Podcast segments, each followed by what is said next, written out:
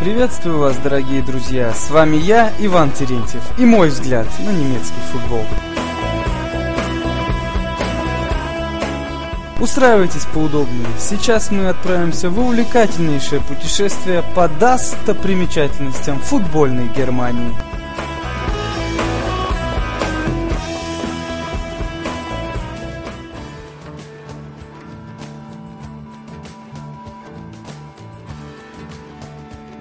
Сегодняшний подкаст продиктован мне желанием выразить свои мысли о команде, которая уже освещалась в одной известной футбольной передаче. Программа «Футбольный клуб» в одном из своих мартовских выпусков знакомила нас с гремевшей тогда на всю Бундеслигу Мюнхен-Гладбахской Боруссией. Те любители футбола, кто видел эту программу, согласятся, что сюжет был построен интересно и очень креативно. Для остальных краткий пересказ – Автор всего действия, Роман Нагучев, построил свое повествование на диалоге с отцом, который якобы, а может и вправду, является болельщиком Гладбахской Боруссии. И с теплотой вспоминает о временах пятикратного чемпионства, ну, то есть в 70-х годах. И переходя от сравнений с былыми заслугами, перебрал по частям новую на то время Боруссию. Практически весь рассказ был в форме диалога, а финальные слова как раз и явились катализатором создания этого подкаста – так вот, в конце Роман произнес. Тебе надо сходить на эту Боруссию, пап. Они вернулись. Ты только поспеши. Очень может быть, что вернулись ненадолго. И вот со времен этого выпуска футбольного клуба прошло уже более полугода. Теперь разложить Гладбах по полочкам вновь актуально. Раньше же не имело смысла. Я очень надеюсь, что папа Романа Нагучева успел насладиться Боруссией прошлого сезона потому что сейчас изменилось, если не все, то очень многое. Постараюсь показать вам нынешнюю Боруссию из Мюнхен-Гладбаха своими глазами. Снимите контактные линзы, отложите очки в сторону, закройте глаза. Начнем!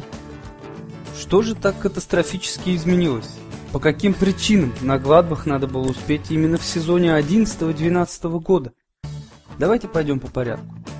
Пункт первый. Марко Ройс. Да-да, именно так один футболист. Про трансферные потери поговорим позже. Сначала о том человеке, которого де Юре Боруссия уступила своей тезке еще в середине прошлого чемпионата. Роман Нагучев в своем сюжете скромно так намекнул. Кажется, Ройс даже лучше, чем Гетц. Так вот, Рома, ты был прав.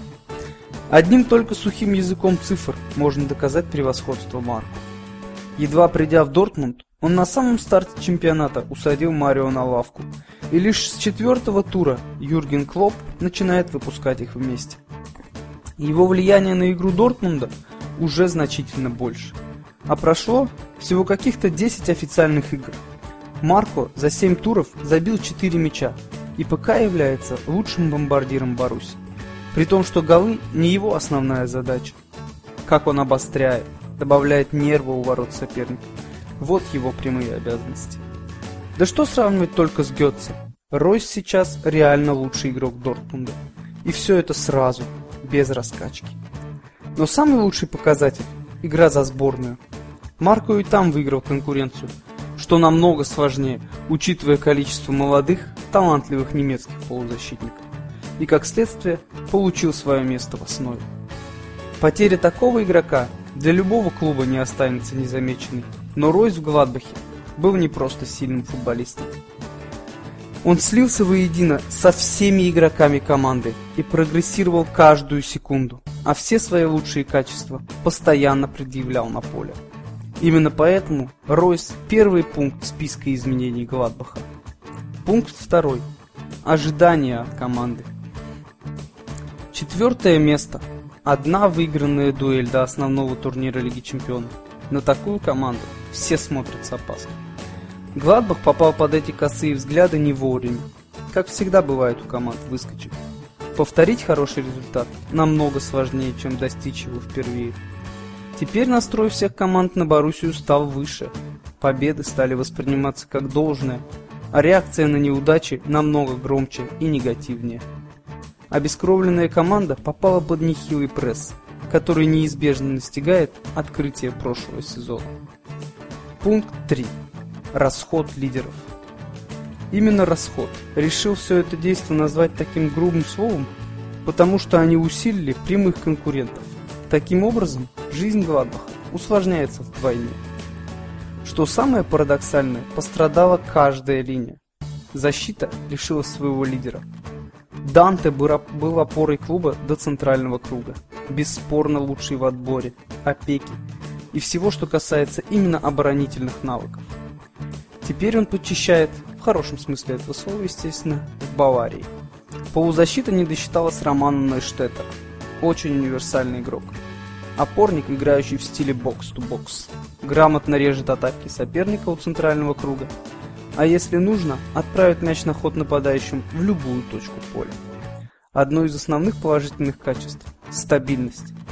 Удачный сезон Гладбаха Роман провел на высшем уровне, фактически без спада. Как следствие, место в основе Шальки – еще одного прямого конкурента. А чтобы еще раз прослушать, какую страшную потерю понесло нападение, перекрутите, пожалуйста, на пару минут назад. Пункт первый. Сейчас ко мне пришла бредовая мысль. А вдруг этот подкаст слушает болельщик Гладбаха, который с конца прошлого сезона не заглядывал в таблицу Бундеслиги? Бедняга наверняка уже посидел и представляет, с какими проблемами Боруссия находится в этом чемпионате и что Гладбах уже подумывает о том, как в следующем году зацепиться за борьбу во второй Бундеслиге. Спешу его успокоить, а для всех любителей футбола сообщить. Гладбах после семи туров на десятом месте с девятью очками. Как же? Неужели после таких ударов судьбы можно выступать на уровне? Значит, на то есть свои причины. Первое и самое главное – Люсьен Фавр. Назвать его гением наверное, преждевременно. Просто хорошим тренером – преступление. Он особенный. Не спешл ван, как Жозе Мауриньо, а Гвадбах Люсьен. Так больше ни у кого не получится. Он какой-то свой, домашний, тихий. Меньше слов, в отличие от Жозе. Меньше эмоций, в отличие от Юргена Клопа. Гораздо меньше высококлассных футболистов, в отличие от Юпа Ханкиса. У него все не так, и поэтому он особенный. Только безумец может сказать, что Гладбах не тренерская команда. Если в сезоне выстреливает один игрок, это либо талант, либо случайность. А если вдруг у всех безусых юнцов появляется понимание об их сильных сторонах, появляется уверенность, а опытные игроки начинают сиять новыми красками, показывать доселе невиданные качества игры, вывод один. На тренировках им говорят и заставляют делать только правильные вещи – Перед игрой проходит точнейший разбор слабостей соперника и методов их использования. В раздевалке царит нужная атмосфера, уважение, но не боязни любого соперника.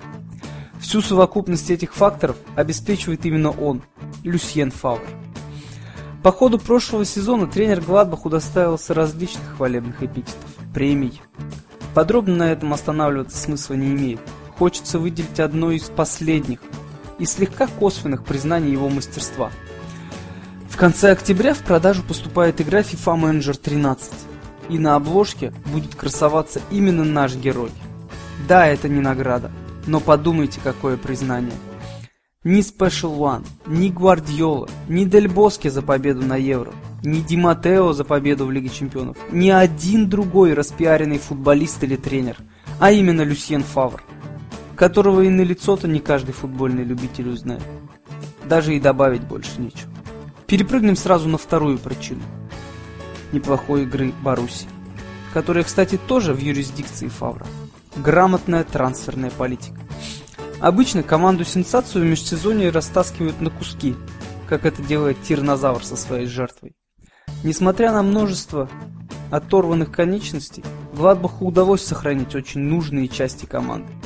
Молодой, но никак не робкий Марк Андре Терштеген продолжает совершать сейфы в рамке. Парень чудо как хорош, все при нем. Харизма, реакция, выбор позиции. Просто обязан вырастать в нового Оливера Кана. Ховард Нортвей, бывший капитан молодежки Арсенала. Зная, что Арсен Венгер всегда использует своих резервистов, постоянно за ними следит и растит звезд пачками, можно смело сделать вывод о классе Ховарда – а в Бундеслиге он его только подтверждает. Четкий отбор и точнейший средний или дальний пас. Это и есть его сильные стороны. И основная последовательность действий на поле. Собственно, благодаря Нортвиду, отрезавшему одной передачей всю оборону Айнтрахта, Люк де Йонг впервые отличился за Гладбах. И, наконец, Хуана Ранга. Будь венесуэлец лет на 5-7 моложе, за него борьба развернулась бы похлеще, чем за Ройса. Мозг Баруси. Он видит все. А когда замечает нужное продолжение атаки, включается его левая нога, доставляющая мяч точнёхонько согласно координатам. Его пасы и удары настолько точны, что невозможно применить такие слова, как место, участок поля, сетка ворот. Только координаты. Мячи, как снаряды, поражают заданную точку без погрешности. Чудо-голы Оранга совсем не редкое явление. Уже и в новом сезоне Айнтрахт получил такой снаряд метров с 45. Что самое потрясающее, он действительно бьет, прицельно бьет, а не палит на удачу. Если к этим игрокам добавить талантливого, но пока нестабильного Хермана, дядьку капитана Демса, очень хорошо нам знакомого Мартина Штранца, новичков команды Люка де Йонга и Гранита Чака, оба очень перспективные и уже на слуху в Европе. Получается вполне боеспособный коллектив, который сейчас и представляет собой Боруссия из Мюнхен-Гладбаха. Самобытная команда с особенным тренером, каждую секунду прогрессирующими игроками, преданными болельщиками и особой атмосферой. К ним просто нельзя относиться равнодушно. С вами был Иван Терентьев. Спасибо за внимание.